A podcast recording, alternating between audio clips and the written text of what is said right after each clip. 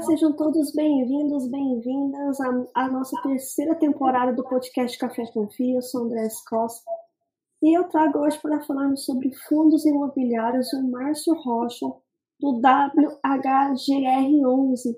Márcio, seja muito bem-vindo a esse podcast. Desde já te agradecendo aí pelo seu tempo e você vir aqui conversar conosco. Gostaria que você se apresentasse e também apresentasse a AST e aí a gente começa o bate-papo específico sobre o fundo.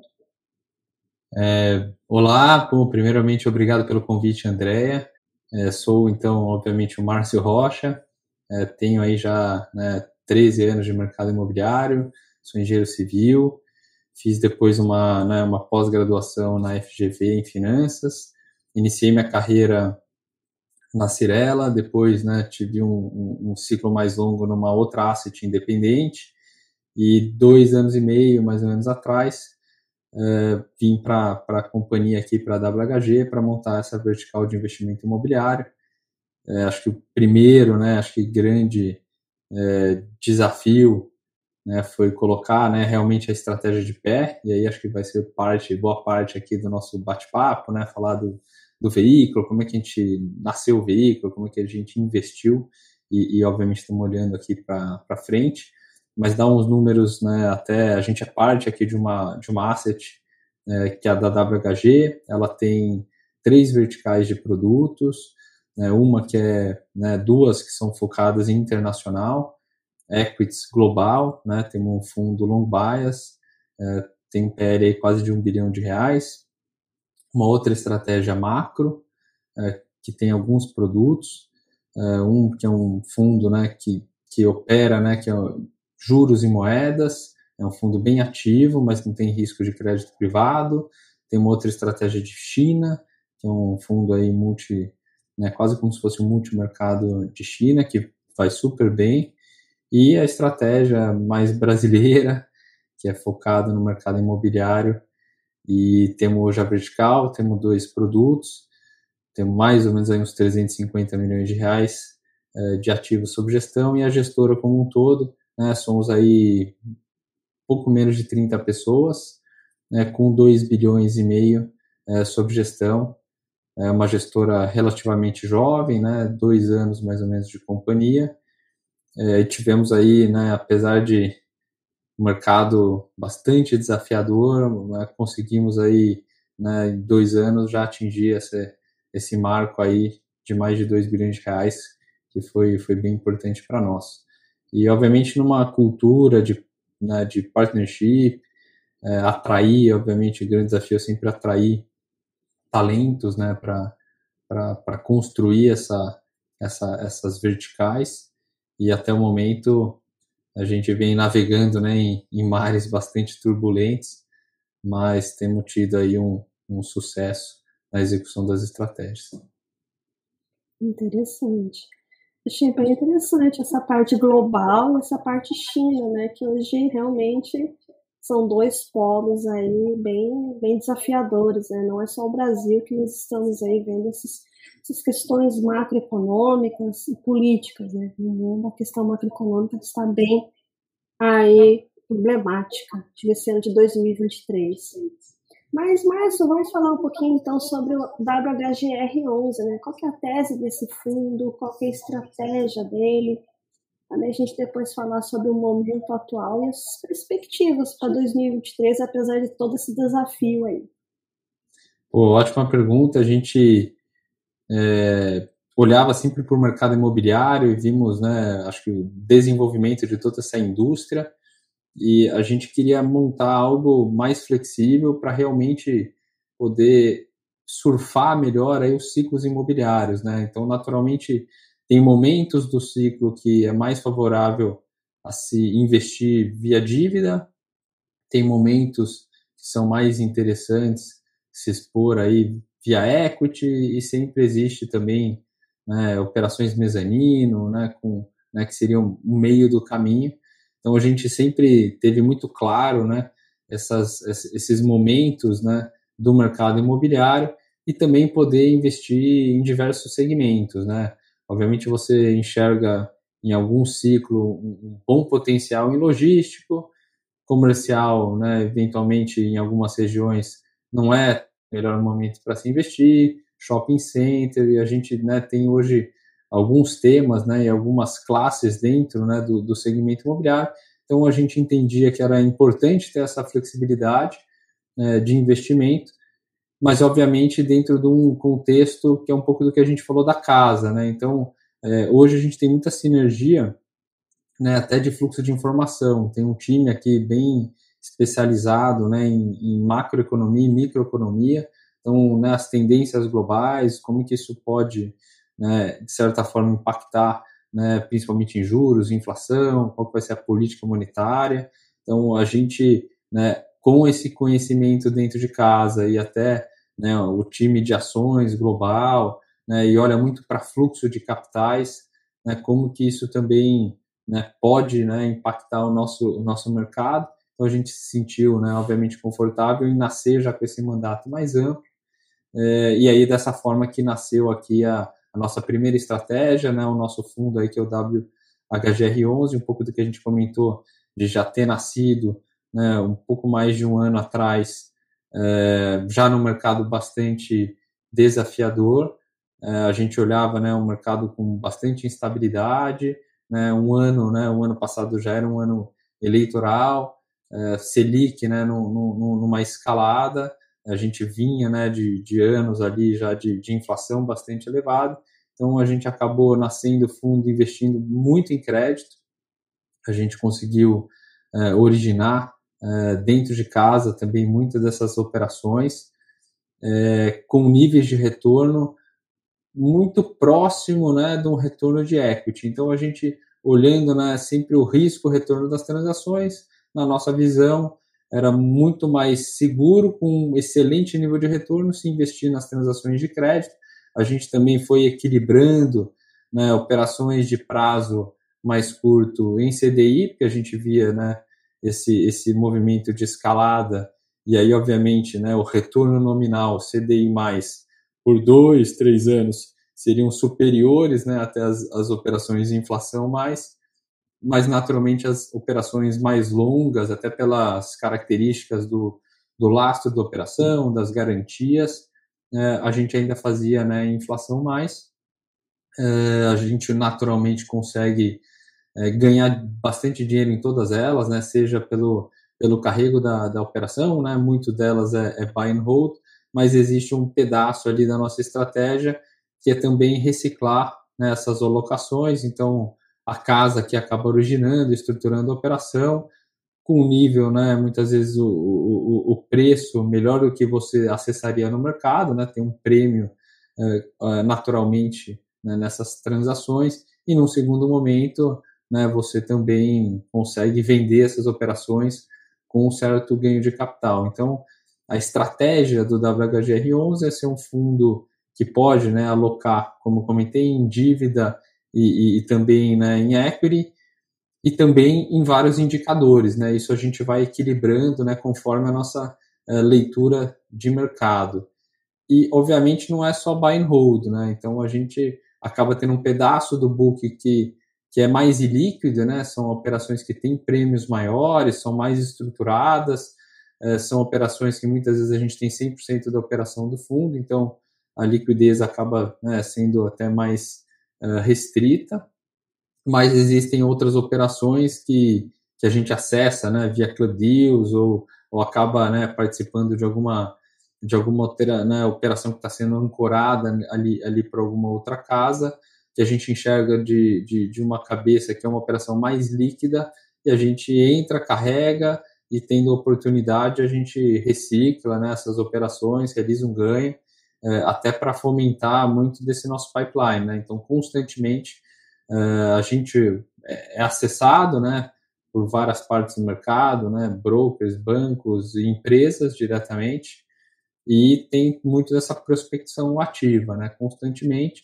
a gente está em contato aí com, com as partes aí do, do mercado, né, muito voltado aí para o mercado imobiliário, e assim que surgem, né, obviamente, as, as operações, né, sempre buscando uh, atender aí o, o empresário, né, o mercado imobiliário é um mercado de ciclo longo e de muita demanda de capital.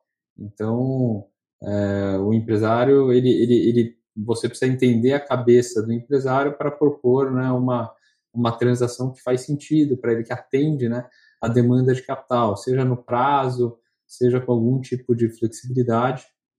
Mas, obviamente, nós aqui no, no fundo, sempre pensando né, como, como investidor, quer dizer, qual o nível de garantia, nível de colateral, é, qual o nível de alinhamento, né, se você entra como sócio de algum desenvolvedor, né, qual, qual, qual, o nível de comprometimento, né, não só é, moral, mas também de capital, né, discutir a governança. Então, falei um pouco mais dessa estratégia mais ampla. Acho que tem um outro ponto né, também de permuta, que a gente acho que é, é uma classe aí que a gente gosta. Então, dá alguns números aí do fundo. O fundo hoje né, foi, foram realizadas duas emissões. Teve uma primeira que foi uma oferta mais restrita, né, que foi aquela antiga, né, 476 e depois na sequência a gente fez uma segunda oferta 400, o fundo tem um patrimônio de 250 milhões de reais mais ou menos, tem quase aí, né, estamos caminhando aí para os 5 mil cotistas, uma liquidez né, média aí um pouco acima de 500 mil reais por dia, que a gente julga bastante razoável, né, para o tamanho do nosso, do nosso fundo. Né, hoje, 84%, né, quase 85% do fundo está investido diretamente em crédito, então são aqueles CRIs, é, mais ou menos metade né, originado por nós, a outra metade, né, como eu falei, são club deals ou é, operações de mercado, que a gente, né, acho que no, no, limite, se é uma operação melhor do que eu estou conseguindo originar, né, eu, eu acabo sempre pensando no melhor risco-retorno para a nossa carteira. É, e aí depois 10% de fundos imobiliários, né? Então a gente também investiu em fundos de crédito uh, indiretamente. Obviamente a gente olhou aquela carteira, olhou o risco retorno da carteira, o nível de preço que estava sendo negociado aquele fundo e obviamente estava né, muito interessante. Então a gente também tem essa alocação indireta, então é quase como se você olhasse hoje o WHGR11 como um fundo de crédito, porque 95% né, é crédito direto ou indireto, e 5% é uma operação que a gente chama aí de permuta imobiliária. Então, permuta imobiliária residencial, a gente comprou, né, ajudou um incorporador aqui de São Paulo a comprar um terreno, terreno no bairro de Pinheiros, quer dizer, um bairro em grande expansão, é, muitas das pessoas né, não só querem morar lá, então tem, um, tem muita coisa acontecendo naquele bairro, é, a gente acabou comprando terreno e né, é, permutando por área, né, uma área equivalente, obviamente é uma operação né, que tem uma série de alinhamentos, uma, né, várias questões de governança, mas de uma forma simples, é quase como se a gente dobrasse o capital né, em três anos e meio, quatro, né, então coloco 10 para virar 20, e obviamente a gente agora está entrando nesse ciclo, né, então a operação que a gente tem ali de permuta, ela acaba, né, por um ciclo longo, ela não gera resultado, né, não gera dividendo, então eu, eu acabo financiando o carrego dessa operação via outras, né, operações dentro de casa e, né, obviamente agora, né, ela deve entrar num ciclo que ela lança, vende, começa a gerar né, é, é fluxo de caixa e resultado e, e, são essas operações que geram aí, né, um, um resultado adicional para o fundo, geram um alfa importante para o fundo muita gente fala, pô, por que você não faz mais disso, né? Um risco-retorno bastante interessante, mas obviamente a gente tem que equilibrar, né? Então, em renda, né? E também ganho de capital, olhando aí para para nossa alocação de capital do fundo. acabei falando de uma forma talvez mais resumida, né? Então, uh, mesmo no, no, nessa estrutura de alocação de crédito, né? Muito do, dos papéis é buy and hold, então é mais cabeça de renda mas tem uma fatia que é renda com ganho de capital, né, surgindo oportunidades, a gente vende.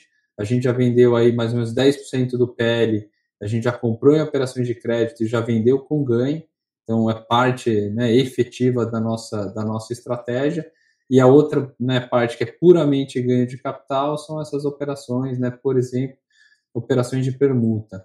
É, falando um pouco do momento do mercado, é, é algo que a gente né? Muitas vezes também não consegue negociar ah, um pedacinho de um terreno, né? ou você faz operação de um determinado tamanho, ou, ou efetivamente a operação não existe. E, obviamente, olhando né, para outras oportunidades, até de tijolo no momento, falando desse horizonte aí de três anos e meio, né, dobrar capital, né, é, é, você talvez com, com liquidez e um risco menor implícito, né, você tem muito fundo de tijolo aí bastante descontado, que talvez no mesmo horizonte de tempo é, é possível né, de ter um retorno semelhante, porque você também já tem um carrego desde o início, né, não tem né, alguns, alguns riscos, né, que obviamente a permuta ela também tem um risco comercial, né, claro que tem um, um risco né, de execução que a gente mitiga bastante, com quem a gente está fazendo negócio, então o prédio, né, a gente conta que o prédio vai ser lançado e construído, mas tem um risco comercial, né, de vendas. Então a gente é muito criterioso é, no momento de olhar aquela oportunidade, entender a oferta e a demanda daquela região. Né? Até vou dar um outro exemplo que, que não é uma operação de permuta, mas ela, ela tem várias características que se aproximam de uma permuta. A gente financiou a compra de um terreno é, que é uma das é a maior operação hoje do fundo. Então, um terreno que era em Perdizes, a gente financiou a compra né, de, de parte desse, desse terreno e agora, né, nesse, nesse, nesse mês de março, esse projeto foi lançado. Então, antes do lançamento do projeto, a gente né, recebeu um número de unidades em garantia e, e é um projeto vizinho a PUC São Paulo. Então, ele está realmente assim, 50 metros você está na, na PUC São Paulo. A gente estudou né, muito oferta e demanda daquela região. A gente olhou muito o histórico daquele incorporador que já tinha desenvolvido outros três projetos naquela, né, naquele, naquele, naquela micro-região. É um, é um incorporador que também tem um longo histórico aqui em São Paulo, né, mais de 50 projetos já lançados e desenvolvidos em São Paulo, mas naquela micro-região ele teve um sucesso muito grande.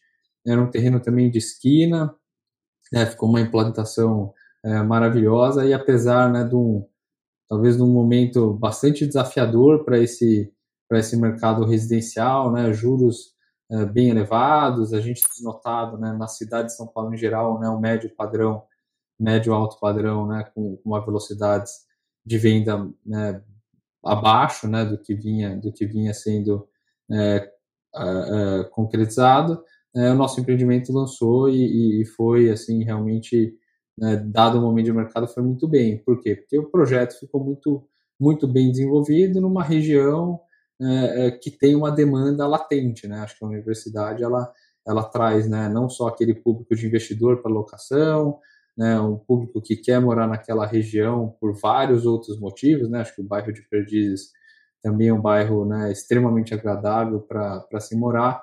Então, quando a gente faz essa essa análise, né, seja para operação de permuta, seja para uma eventual sociedade, ou até para as operações de crédito, a gente analisa uh, realmente como se a gente fosse sócio do negócio. E, e acho que até o momento a gente é, soube, né, acho que alocar mais em crédito, criar as estruturas e também olhar muito no detalhe o operador e também né, o projeto. E até o momento a gente tem tido um, um sucesso muito grande na, na, nessas estratégias. Bem interessante.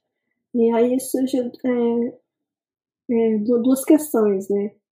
É, esse ano desafiador, com tudo que você pontuou a respeito, né, em termos macro e até mesmo de ciclo imobiliário, é, quais são as perspectivas que você tem para o fundo em específico para 2023, em termos de emissão, ou até mesmo em termos aí né, em relação à carteira do fundo? E eu também te pergunto é, esse momento em relação aos fundos de papéis, né? É, que é o que compõe praticamente 95% da carteira do fundo. Como é que, como é que você é, é, é viu esses movimentos e como é que você está observando em 2023 a respeito?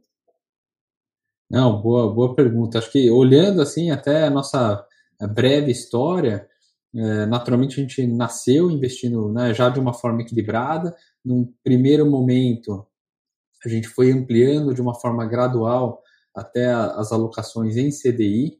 Então, o fundo né, nasce com, sei lá, mais de 65%, né, quase 70% em inflação e 30% mais ou menos em CDI.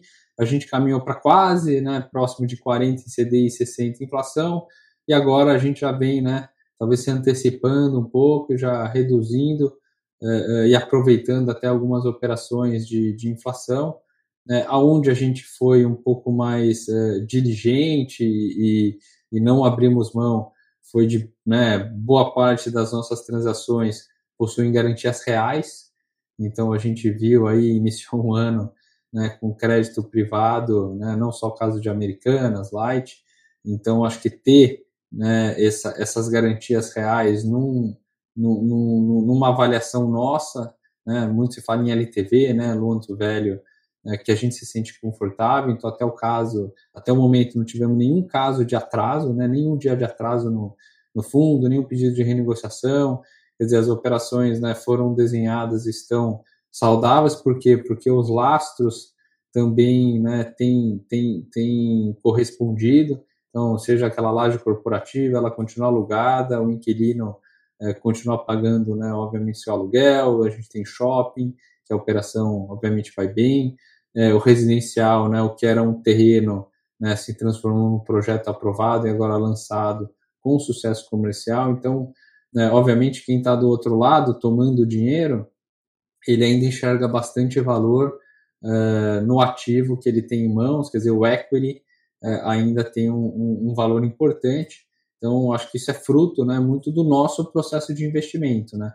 E isso foi algo que a gente construiu, e apesar do mercado né, é, desafiador, a gente talvez acaba olhando o copo meio cheio, né, o copo meio cheio de olhar para as oportunidades e, e, saber né, quão, quão, quão privilegiado a gente acaba estando do lado da mesa de estar tá capitalizado para realizar esses investimentos nesse momento mais é, desafiador. Então, o fundo ele acaba nascendo, ele fez, acho que né, em linha com o que a gente imaginava, de distribuição, onde a gente enfrentou talvez um, um, um momento que a gente talvez não, não, não tinha essa previsão, pelo menos com essa magnitude, foi a deflação.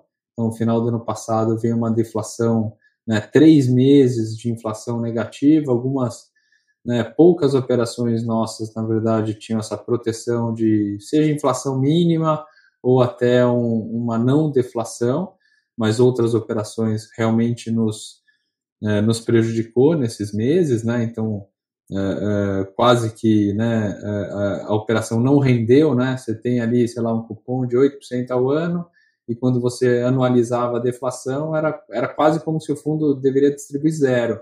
E a gente ainda conseguiu distribuir 8 centavos por cota, 7 centavos por cota, né, numa cota de emissão uh, né, o patrimônio ali próximo de 10 reais.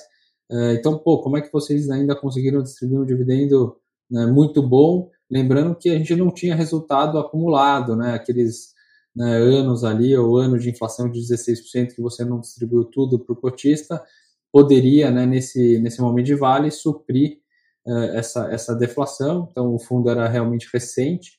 E a gente, o que, que a gente fez? Algumas, algumas transações de ganho de capital. Então a gente vendeu algumas operações de crédito com ganho de capital, a gente teve uma, né, um, um pré-pagamento de uma operação que também tinha uma multa de pré-pagamento, a gente realizou novos investimentos e aí tudo vai para o fundo, né? Então muitas vezes é uma operação a inflação mais X e tem muitas vezes um, um, uma, um FII né, de originação, de estruturação que é convertido para o fundo.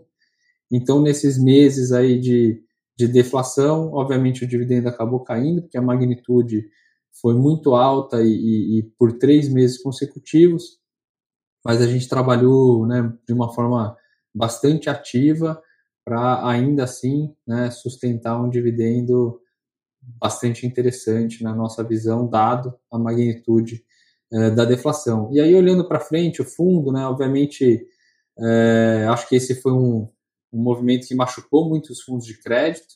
Então, esse dividendo é, mais baixo, ele acabou né, que, que o mercado né, de varejo, em grande parte, entrou com uma pressão vendedora bastante alta, vários fundos negociando é, com desconto importante em relação ao seu valor patrimonial, o que obviamente deixa né, um cenário de nova emissão mais desafiador. Então, obviamente, a gente segue né, trabalhando muito em, né, com, com, com, o ativo que a gente tem, então olhando né, qualquer tipo de oportunidade de vender e melhorar o carrego do fundo, é o que a gente está bem atento. Essa operação que a gente falou rapidinho de permuta é, foi um ciclo longo, né? Que eram vários né, terrenos, então você tem ali um, um processo, né? Até aprovar o projeto, o projeto, né? Agora que ele está tá vindo para a rua, então ele vai começar também a destravar valor.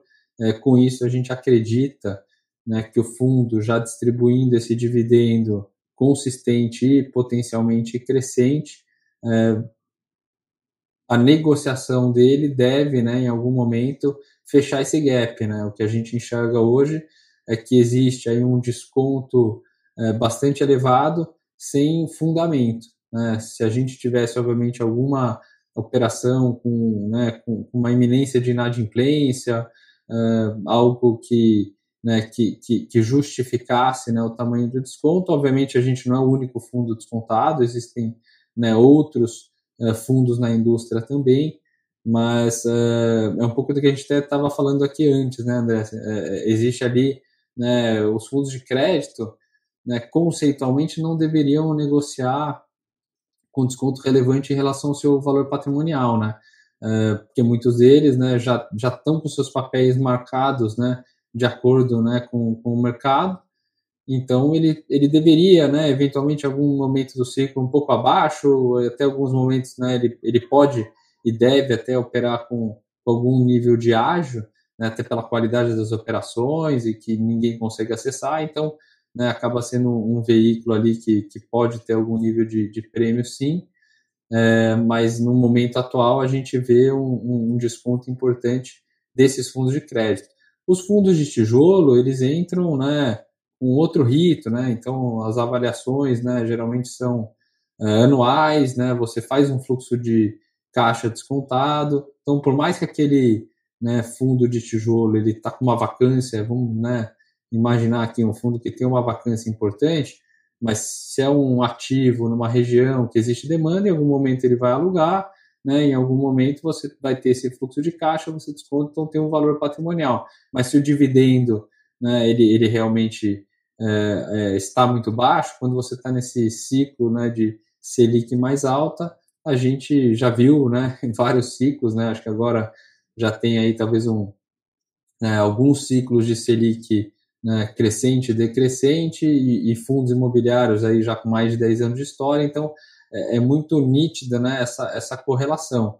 Então, fundos de tijolo negociarem com desconto nesse momento é algo que a gente já viu acontecer, já viu que eles vão, né, provavelmente se recuperar quando, né, aí é, é depende um pouco dessa visibilidade quando os juros, né, potencialmente começa a cair, né, isso eu acho que é a nossa é, essa é a nossa grande discussão diária aqui né, na casa, juros, inflação, política monetária, o que, que vai acontecer. A gente entende que está num patamar bastante elevado, já, né, já estamos no pico. É, a grande dúvida é quando que isso, que isso começa a cair e aí o mercado vai antecipar.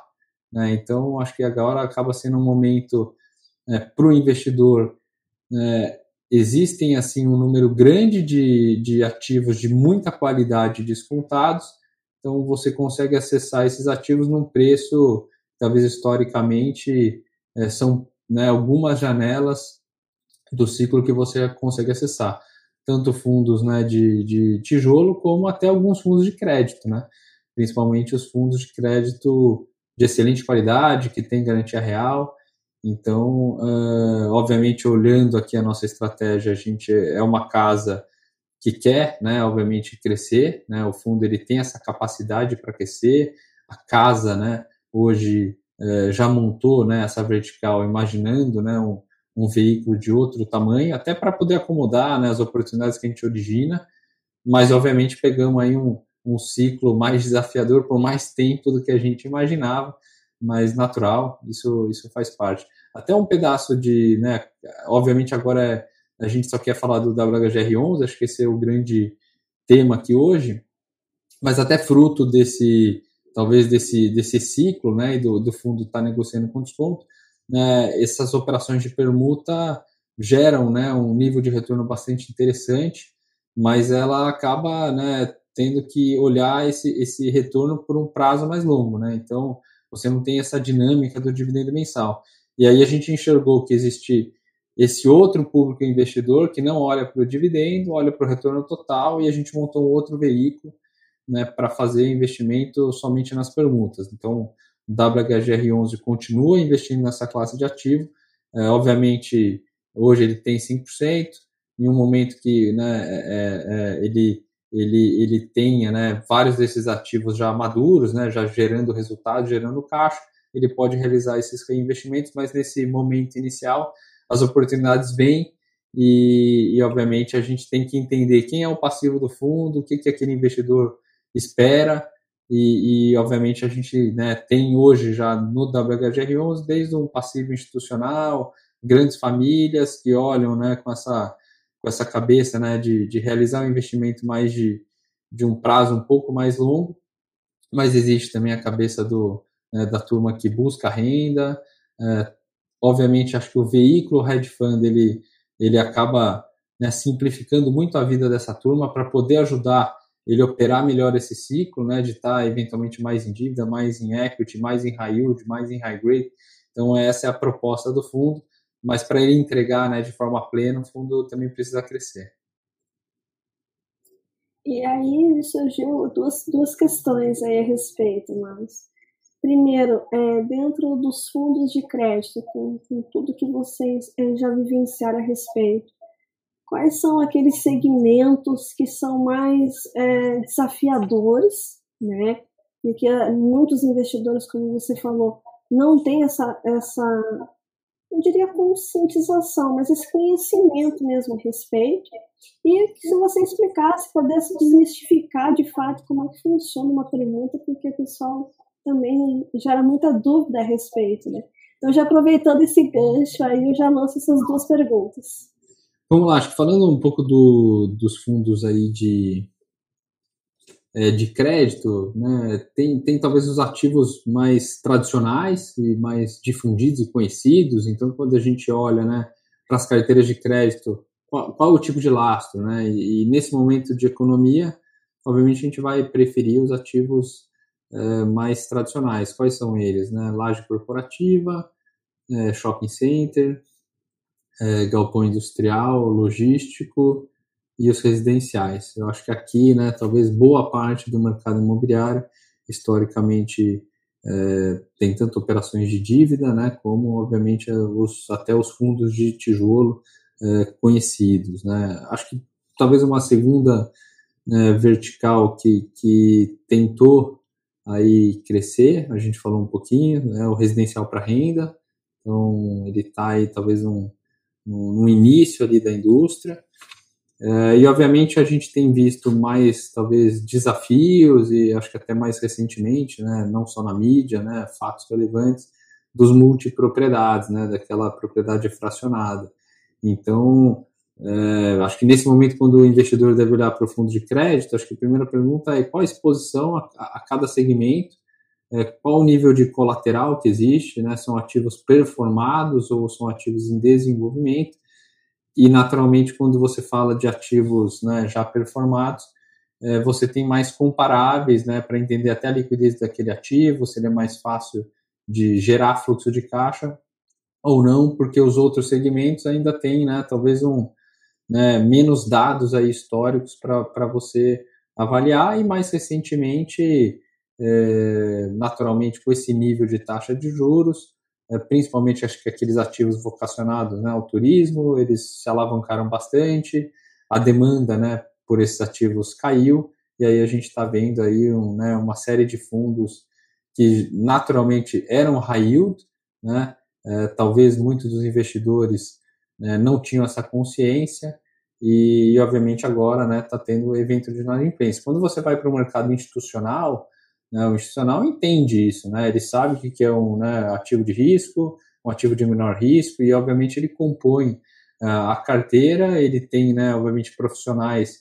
que acompanham né, essa, essa performance desses investimentos. E, muitas vezes, para esse investidor institucional, não está sendo uma surpresa né, que alguns ativos né, como, como esses entraram né, num ciclo bastante desafiador, e aí é natural, né, você ter que ir para a mesa, entender como é que o ativo né, vai performar, se ele ainda não, não concluiu né, as suas obras. é, da onde vai, vai, vai vir essa equação de capital, mas talvez a pessoa física ela, ela foi pega né, de surpresa, então acho que vale aqui comentar, tem que ter muita atenção, né, o que que, o, aonde que você está investindo, qual o perfil né, e estratégia daquele gestor, qual é a, né, a habilidade daquele gestor, né, o histórico, até nesses ciclos bastante complexos que a gente já viveu. Né, eu já vivi isso, né, comecei minha carreira em 2009, então né, nasci naquele mercado mais pujante, 2010, 11, 12, é, o mercado crescendo, várias empresas ainda fazendo follow-on.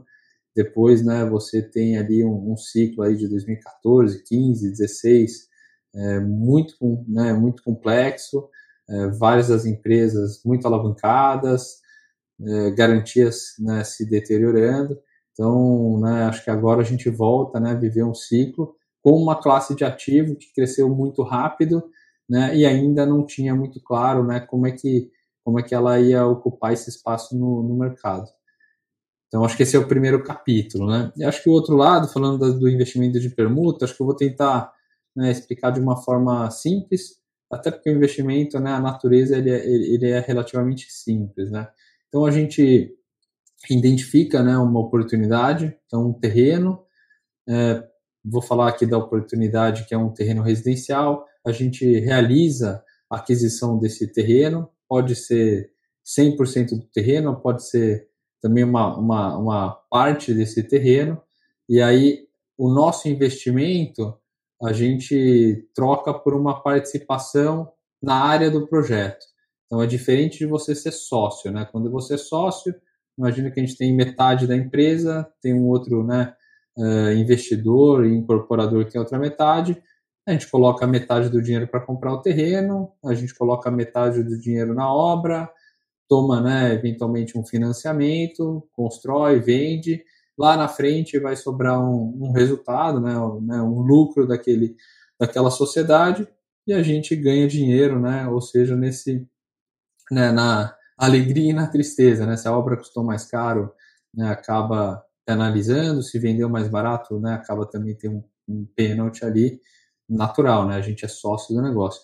Na operação de permuta, a gente elimina esse risco de custo de construção. Então, se a construção né, for mais alta do que se imaginava, não importa, ele tem que me entregar né, uma, uma, uma, uma participação nas receitas do projeto. Então, poderiam ser unidades, a gente né, prefere ter uma, uma parcela da receita do projeto, que daí vender uma unidade, 20% né, vem para nós, 80% é do empreendedor, então a gente está sempre alinhado né, na, na, venda do projeto, e tem também alguns né, é, é, algumas condições né, que nos deixam alinhados. Então, é, tem um prazo né, esperado para você lançar o projeto, tem um prazo esperado para se concluir o projeto, e aí, obviamente, tem, né, acho que a, a performance comercial né, de vendas é, acaba sendo um reflexo. Então, a gente né, compra o terreno né, e tem, por exemplo, 20%, 25% da receita esperada daquele projeto. No momento que ele lança, vende, 25 né, é direcionado para nós, 75 é do empresário, e ao longo aí, né, do, do, do, ciclo de desenvolvimento do projeto, a gente né, recebe, então é uma operação também autoliquidante. Né? No momento que ela lança, ele vai vendendo aquelas unidades, e no momento que você conclui né, a entrega do projeto, se espera né, que, que, que quase todo ele seja vendido, se tiver algum estoque, aí pode ter algum tipo de mecanismo, mas é por isso que eu falo que o horizonte ali de três anos e meio, quatro, é o ciclo de desenvolvimento. Então, quando você compra um projeto, né, você tem que desenvolver aquele empreendimento. Então, né, você tem um, um prazo ali para se aprovar aquele empreendimento, desenvolver né, a estratégia, lança, vende, constrói e, e, e, ao final né, a gente recebeu o nosso capital então, imagino que eu investi 10, eu vou ter recebido os 10 mais, né, obviamente, um, um, um resultado adicional, de uma forma simples, né, recebi 20 ao longo aí de, de quatro anos, mais ou menos. Interessante. Já desmistificando, então, como é que funciona a permuta, que o pessoal sempre gera dúvida a respeito. É, agora passando, é, voltando a falar especificamente do fundo, né, por que a escolha do benchmark, esse benchmarking específico e por que base 10? É, legal. Acho que até um pouco da, não só da escolha do benchmark, mas é, acho que até é importante falar da, da estratégia né, do, do hedge fund. A gente acha que é um, é um veículo assim muito bacana é, para as pessoas, porque elas acabam acessando investimentos que eram restritos a esse público institucional. A gente acabou falando aqui da permuta, mas tem alguns né, outros investimentos na, na carteira que as pessoas físicas né, não teriam acesso de uma forma direta.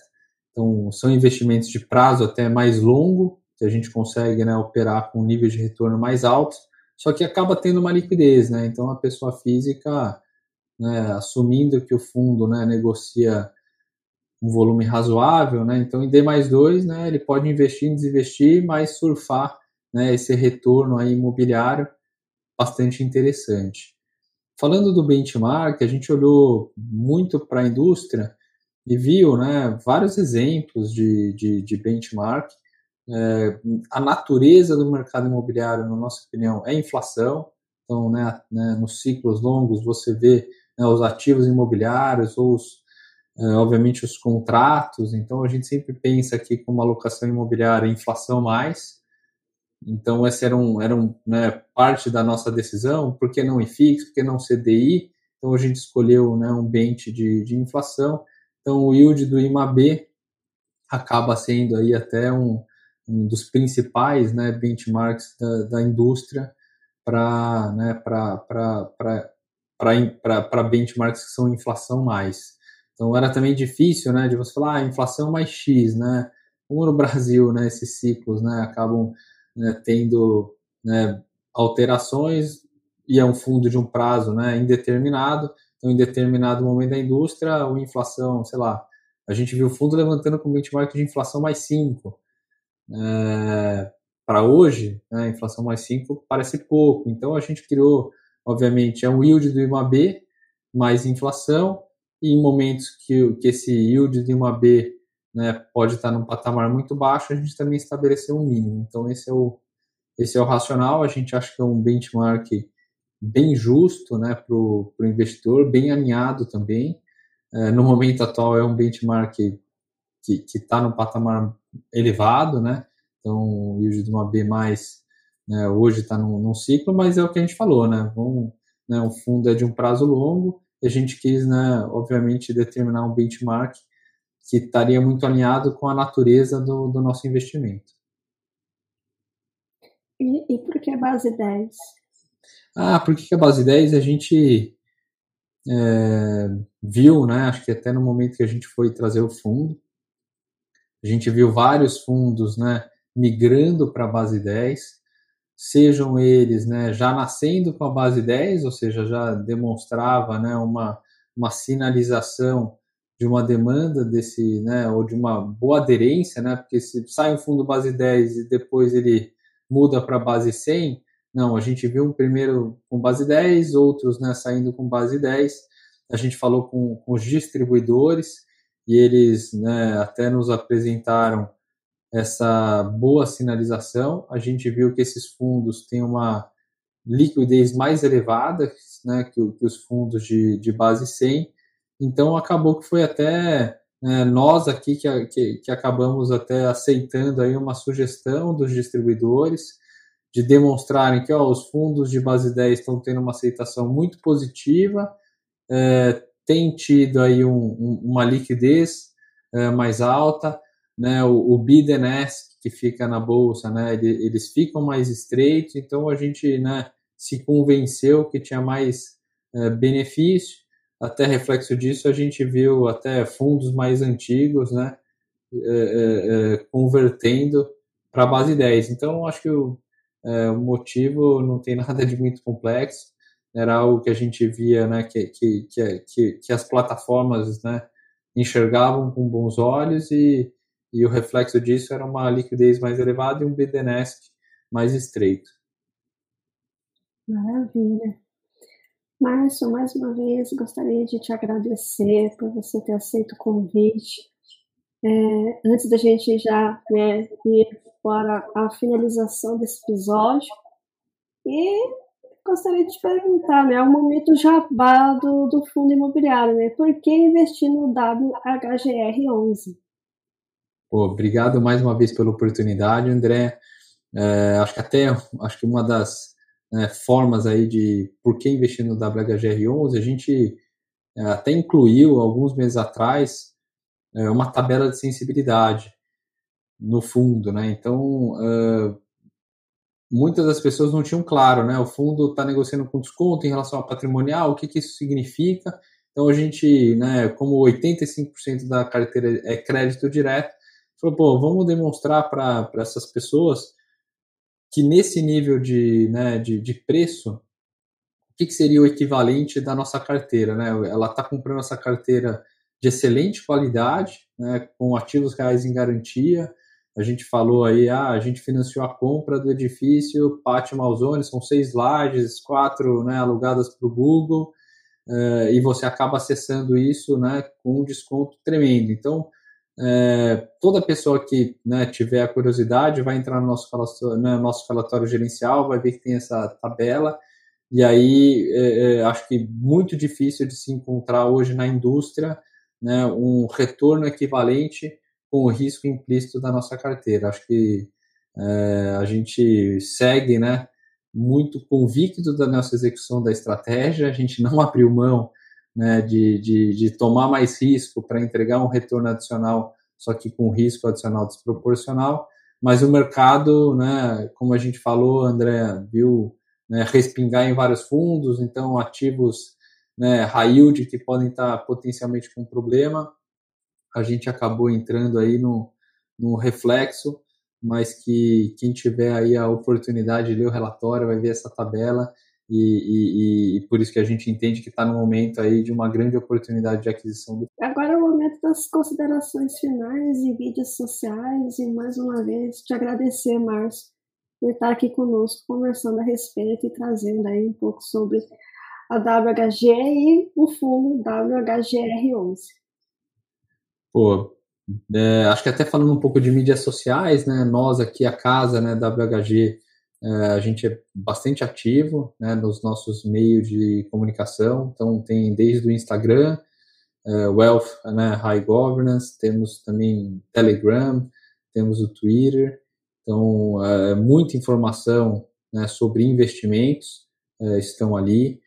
amanhã convido a todos, né, a gente tem um, um episódio aí mensal que é o WHG Overview, ele é liderado né, pelo Andrew, que é o nosso CIO, e o Fernando Fenoli, nosso estrategista economista aqui, chefe, é, que acaba né, trazendo esse, essa visão, né, como que a WHG está enxergando né, esse cenário é, internacional né, de investimentos e a performance até desses investimentos de uma forma geral. Então, convido né, todos vocês a acessarem é, é, o nosso, nossa, nossa transmissão e, e até conhecer um pouco mais né, da gestora, do nosso trabalho. Né, tem várias estratégias uh, disponíveis em várias plataformas, então os nossos fundos, né, não só o WHGR11, uh, ele, ele, eles estão aí disponíveis nessas, nessas plataformas.